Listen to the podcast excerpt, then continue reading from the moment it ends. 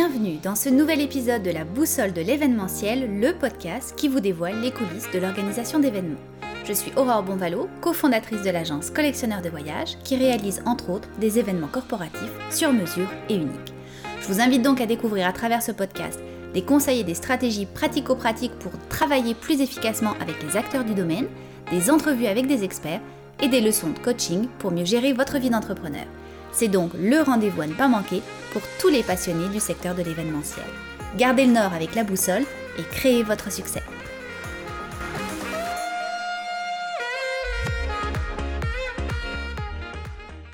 Aujourd'hui, je reçois Céline Miron, cofondatrice de Oh Wow, une entreprise qui offre plusieurs services, dont de l'accompagnement personnalisé, des formations à la carte et un programme de coach certifiant. On va aborder plusieurs sujets avec Céline qui vont nous permettre d'améliorer notre vie en tant qu'entrepreneur et même nous donner quelques idées pour de futures activités de team building. Bonjour Céline. Bonjour Aurore, merci de l'invitation. Alors, tout d'abord, j'aimerais que tu nous racontes en quelques mots ton parcours de vie professionnelle. Mm-hmm. Ben, à la base, je suis une entrepreneur. Euh, je faisais de l'importation pour des détaillants au Québec, euh, au Canada. Je transigeais surtout avec les gens de la Chine. Et au matin, autour de la cinquantaine, ça, ça faisait juste plus de sens pour moi. Je me suis levée un matin et c'était fini. C'est un peu comme, euh, je sais pas si tu as vu le film Forrest Gump, quand il court, il court, il court, puis à un moment donné, il arrête, il cesse de courir.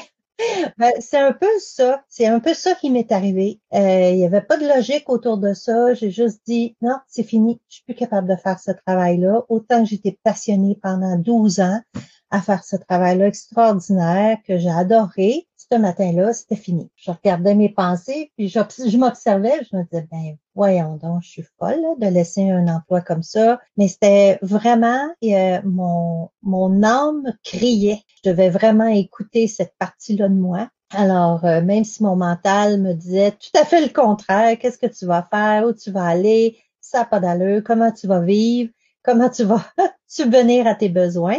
Et puis finalement, j'ai décidé de m'en aller vers quelque chose que depuis l'âge de 15 ans, je faisais du développement personnel. Je suis une passionnée de développement personnel. Puis je me suis dit, tiens, je vais aller me faire former comme coach. Et j'ai tombé sur une euh, formation en. Et ça, ça m'a attiré tout de suite. Puis je pense qu'on va en parler un petit peu plus tard.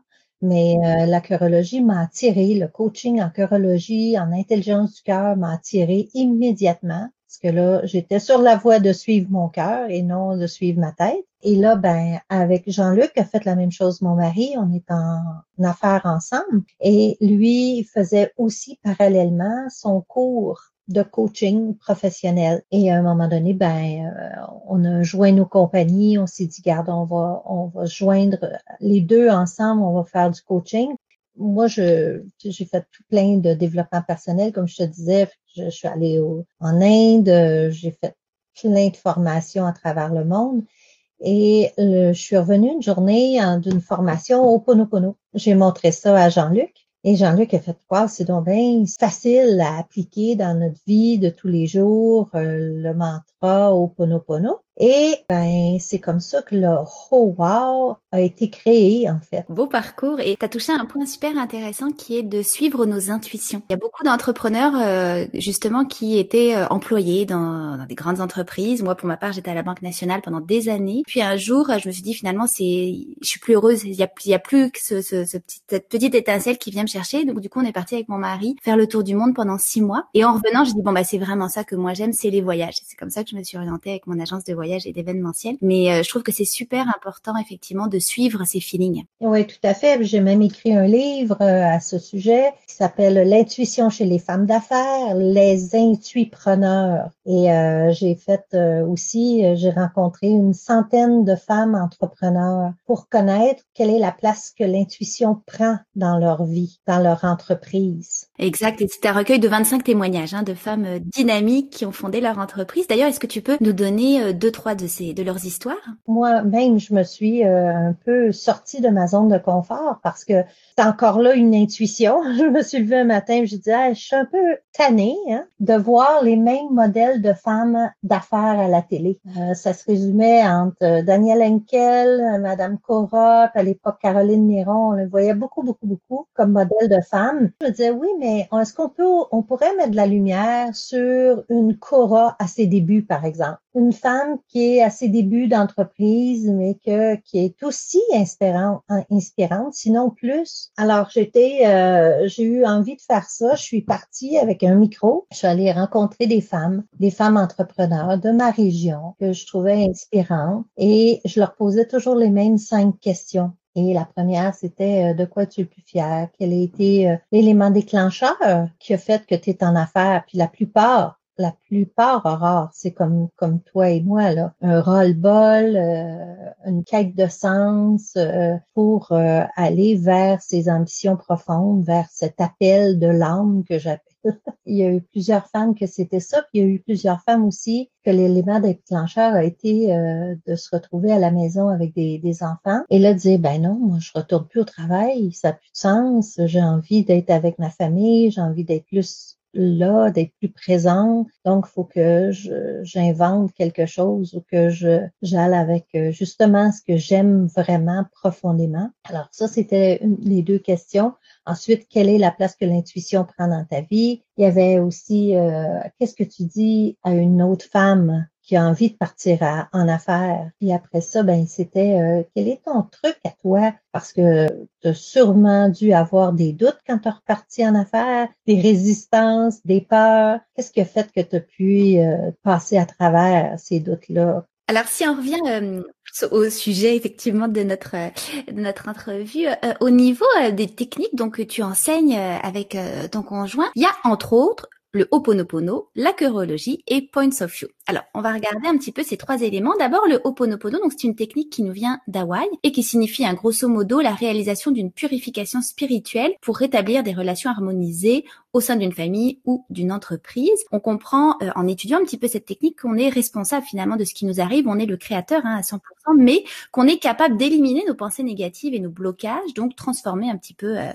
qui on est. Alors, j'aimerais d'abord te demander d'où ça vient ces pensées négatives? Ça vient de nos mémoires conscientes, nos mémoires qui sont logées dans notre subconscient aussi, des mémoires collectives, des mémoires qui viennent de nos ancêtres. On porte ces mémoires-là. La plupart du temps, elles sont inconscientes. Et c'est ces mémoires-là qu'on doit prendre responsabilité de les nettoyer par le mantra, qui est quatre phrases, hein, qui est désolé, pardon, merci, je t'aime. C'est très simple. En se répétant ces quatre mots, ça vient un peu comme, pas par magie, mais ça vient effacer des mémoires erronées, des mémoires qu'on a, des programmations qu'on porte en nous puis qui sont plus nécessaires. C'est un peu comme euh, on est souvent appelé à faire des mises à jour sur nos ordis, sur nos téléphones, euh, de nettoyer les, les, programmes qui sont erronés. Mais on le fait pour nos, nos ordinateurs, mais on le fait même pas pour nous. Alors ça, Oponopono nous invite à faire ce nettoyage-là. La façon de le faire, c'est par les quatre phrases désolé, pardon, merci, je t'aime. Comment on peut appliquer Oponopono quand on est entrepreneur? Ah, ben ça, c'est une bonne question parce que en tant qu'entrepreneur, dans la vie en général, on vit de l'adversité. C'est de voir comment on ressent. Hein. c'est ça nous amène beaucoup sur notre ressenti. Oponopono, c'est de se connecter à son ressenti. C'est aussi de s'observer comment on, on réagit à de l'adversité. Par exemple, un entrepreneur reçoit un courriel, exemple, euh, vient de perdre un contrat ou a pas le contrat qu'il souhaitait. Comment on va appliquer ça? faut juste se, se, connecter à soi puis voir, on peut avoir des pensées négatives par rapport à ça, mais comment on sent? C'est quoi le ressenti? Est-ce qu'il y a de la peine? Est-ce qu'il y a de la colère? Est-ce qu'il y a de la déception? Et c'est à ça qu'on s'adresse. Par exemple, il y a de la déception, on va dire désolé. Désolé de porter en moi une mémoire qui a contribué, parce que tu l'as nommé, on est 100% créateur, donc je suis désolée de porter en moi une mémoire qui a contribué à la perte de ce contrat-là, par exemple. Puis le désolé, on va l'utiliser, on va utiliser l'énergie de l'humilité, parce que finalement, on fait appel à cette énergie-là aussi, d'être assez humble pour dire peut-être que je porte une mémoire consciente ou inconsciente. Si elle est inconsciente, ben c'est loin dans mon subconscient, c'est peut-être même dans le collectif ou c'est peut-être même dans les mémoires familiales. Tu sais, euh, arriver de nos ancêtres, on porte des mémoires. L'idée, c'est de dire désolé, désolé d'avoir, de porter cette mémoire-là. Pardon, l'énergie du pardon, c'est qu'on ne demande pas de pardon à l'autre, on, c'est en fait, c'est juste de, reconnaître qu'on porte cette mémoire-là et on se demande pardon à soi. Merci, ben là, on, change l'énergie. On dit merci à l'univers, merci de d'apporter cette, cette opportunité-là dans notre vie pour nettoyer cette mémoire-là, pour éviter la prochaine fois que ça arrive. Alors, on remercie et là, ben, on fait appel à l'énergie de la gratitude. Et je t'aime, je t'aime, on va l'adresser aussi à ce ressenti-là qu'on a, juste pour que accompagner ce ressenti. Alors ça a l'air un petit peu euh, spirituel ou ésotérique tout ça, mais tu as accompagné toi euh, avec Jean-Luc euh, beaucoup d'entrepreneurs dans cette méthode-là. Qu'est-ce que qu'est-ce que les entrepreneurs viennent chercher chez vous quand ils vous demandent de l'aide? Ben en fait c'est de l'apaisement. Puis on leur offre cet outil-là qui est très simple. Je l'ai peut-être expliqué de façon compliquée, mais dans le fond c'est très simple tout ce que vous avez à vous rappeler, c'est de répéter le désolé, pardon, merci, je t'aime. On l'enseigne beaucoup, on, le combine avec Point of View, on va en parler tantôt, mais c'est un outil extraordinaire. C'est tellement simple, on pourrait en parler des heures, là, au Ponopono. Alors d'ailleurs, tu offres hein, euh, une formation sur Oponopono simplifiée. Euh, est-ce que tu peux nous dire quels sont, quel est le profil des participants et quelles sont les grandes lignes de, des apprentissages, puis comment se déroule la formation qui, j'imagine, est 100% euh, virtuelle? Oui, on donne des formations euh, ces temps-ci en ligne. Alors, il y a une formation que les gens peuvent acheter en ligne ou ils peuvent euh, tout simplement euh, prendre un atelier avec nous. On explique l'Oponopono, on fait vivre l'expérience en utilisant les quatre points of view. À force de le vivre et de l'expérimenter, on a développé euh, notre couleur par rapport à Oponopono puis on trouve que ça, ça résonne, ça fait du sens pour les gens aussi. D'accord. Tu l'as un petit peu mentionné euh, tout à l'heure. Vous, vous utilisez également la technique du points of view. Alors explique-nous un petit peu cette technique que l'on peut utiliser nous en tant qu'organisateur d'événements. Tout à fait. Alors Points of View, c'est une méthode de, coaching. C'est ce sont des jeux de coaching qui ont été créés par des coachs venant d'Israël. Et c'était euh, créé il y a une, douzaine d'années aussi. Et maintenant, c'est dans, c'est traduit dans plus de 25 euh, langues. C'est à travers le monde et on est plusieurs intervenants, coachs, experts à travers le monde. Alors, c'est une méthode de photo-langage. Alors, on part d'images. Puis tu sais, Aurore, une image vaut mille mots. Et là, c'est euh, l'observation d'images à partir de ce qu'on ressent, à partir de nos souvenirs, à partir de ce qu'on voit dans l'image et qu'une personne voit d'une image, parfois la personne d'à côté va voir quelque chose de complètement différent. Et ce qu'on dit chez Point of View, c'est qu'on ouvre des cœurs et des esprits face à ça parce que à partir des images, on peut euh, explorer, on, ça favorise en fait un dialogue authentique. C'est euh, c'est vraiment efficace et on s'amuse beaucoup parce que c'est une méthode très ludique. On peut l'appliquer à toutes les sauces. Et euh, ça a fait ses preuves euh, chez Google, ça a fait ses preuves euh, en prison, ça a fait ses preuves avec des gens dans l'armée. Alors, comme team building, ben, ça peut être utilisé comme exemple pour un groupe d'innovation, pour l'amélioration de processus, pour même de la résolution de conflits, pour développer ses compétences, pour développer son excellence. Nous, on s'amuse avec ça en entreprise, on va faire l'ikigai des gens qui travaillent. L'ikigai, c'est un mot japonais qui veut dire trouver son X, la raison pour laquelle on se lève le matin. Mais il y a des gens, même en entreprise, qui sont peut-être pas au bon poste. Et on peut, à partir de l'ikigai, trouver l'endroit idéal qui serait pour, cette personne-là, par exemple. Et on trouve aussi l'ikigai des entreprises, mais toujours à partir de points of view du photolangage parce que ça, ça vient faire parler une partie de notre cerveau. On a le cerveau droit, cerveau gauche. Cerveau gauche qui est très, très, très sollicité, qui est très organisé, planifié, structuré. Cerveau droit, c'est tout notre côté créatif, notre côté inspiration, notre côté intuition. Et l'image vient solliciter plus notre, notre, cerveau droit que notre cerveau gauche. Et avec tout ça, ben, il y a une base de neurosciences. On refait des circuits neurologiques avec Point of View. Alors explique-nous concrètement euh, comment ça fonctionne. Est-ce que les gens sont plus en duo, puis chacun a une carte, euh, nous explique euh, lui sa, sa, vision de, de l'image, puis après on, on, échange les cartes avec son binôme? Oui, ça peut, ah, ça peut se faire en, en binôme exactement, en diade.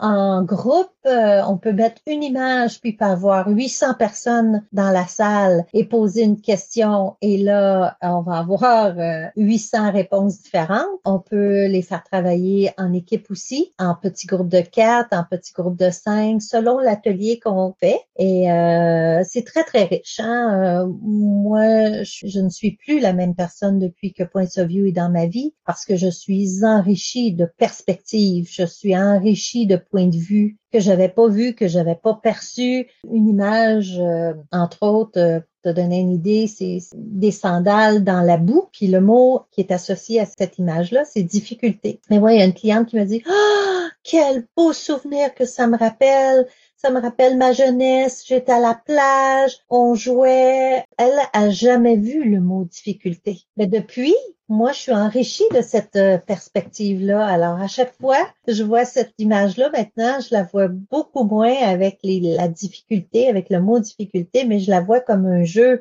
la vois comme un jeu d'enfance, tu vois? Fait que ça m'a amené une, nouvelle perspective. Et ce que ça fait, point of view, on dit que ça ouvre des cœurs et des esprits.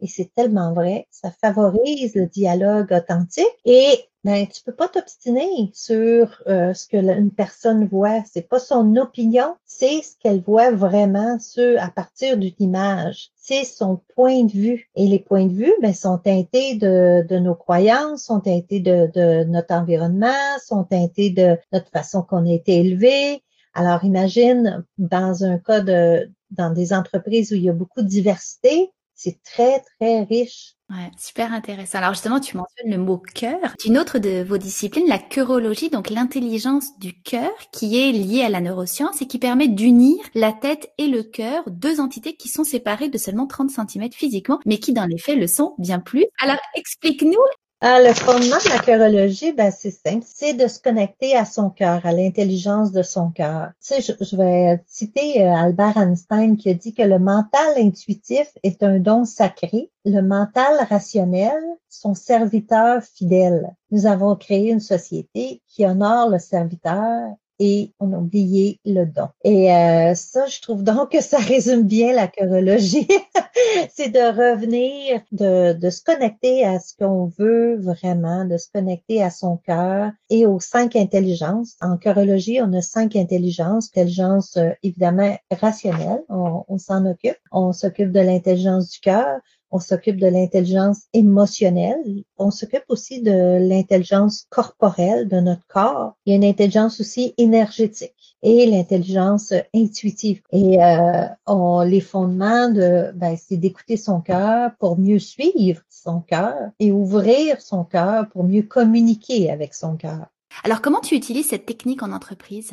En entreprise, en fait, on y va avec la base. Et la base, c'est de ramener les gens parce que la plupart des gens sont dans le rationnel parce que c'est encore là très favorisé. Et c'est par des petites techniques simples, ludiques encore une fois, euh, faciles, on les ramène à connecter à leur cœur c'est essentiel, connecter à, sur soi, parce que on apprend beaucoup à performer. Ça part de, de la tête souvent, mais on est un tout. Et c'est essentiel de, de mettre le, le, mental au service du cœur. Ah, comment on fait ça? Ben souvent c'est par euh, des exercices de dépistage. Comment on se scanne? On peut observer. Pour des gens, c'est la première fois qu'ils vont s'observer, vont prendre le temps. Super intéressant. Alors au moment où on, euh, où on enregistre euh, cet épisode, on est encore en plein dans la crise de la COVID-19. Et puis j'aimerais savoir de quelle manière cette crise a impacté votre entreprise. Ben de, de manière extraordinaire en fait, parce que on était euh, on était déjà nous en télétravail, on travaillait de la maison déjà. C'est juste que ça nous a permis de développer encore plus nos programmes en ligne. On est prêt, on a on accompagne des gens par Zoom. Nous on connaissait ça déjà, alors euh, on a juste euh, amélioré encore nos processus par rapport à faire des ateliers en ligne. Ça nous a permis de connecter avec plus de personnes travers le monde. Oui, puis je pense quand justement, vu la crise qu'on a connue, les gens cherchaient peut-être d'autres méthodes aussi euh, pour se comprendre, euh, pour, euh, pour passer à travers.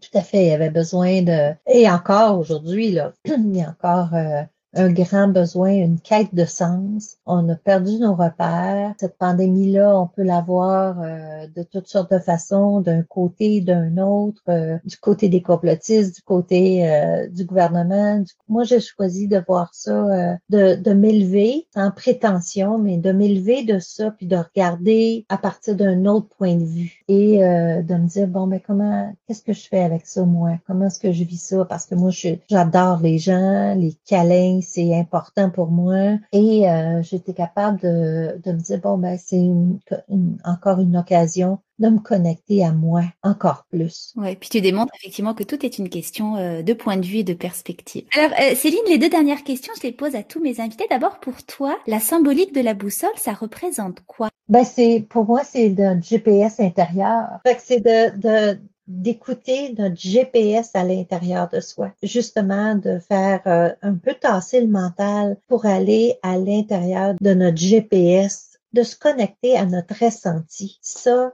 c'est ce qu'il y a de plus fort que notre mental, que des concepts déjà appris. C'est d'écouter cette boussole-là parce qu'elle nous guide vers les prochaines étapes. Peut-être qu'on voit pas toujours le, plan final puis la destination finale, mais en écoutant notre boussole intérieure, elle nous guide vers les prochains pas. Puis d'oser écouter ça plutôt que d'écouter sa tête. Hmm. Exactement, tu as tout à fait raison. Et si tu avais maintenant en ta possession la boussole de Jack Sparrow qui euh, indique non pas le nord, mais ce que désire réellement son détenteur, qu'est-ce que tu désirerais le plus en ce moment d'un point de vue personnel et professionnel?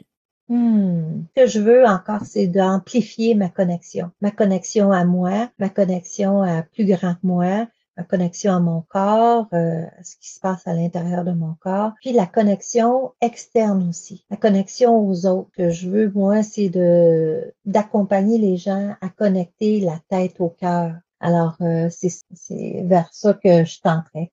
Tout à fait. Alors c'est ce qu'on va se souhaiter dans les prochains mois euh, à venir. Merci infiniment Céline d'avoir été avec nous aujourd'hui. On a découvert euh, des nouveaux concepts, euh, je pense, pour plusieurs d'entre nous et puis comment les mettre en place dans notre vie personnelle et professionnelle? Je pense qu'on va tous pouvoir s'élever à un autre niveau. Alors merci beaucoup et vous chers auditeurs, je vous dis à très vite.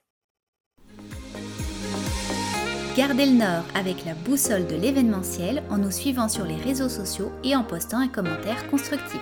On se retrouve très bientôt pour un prochain épisode.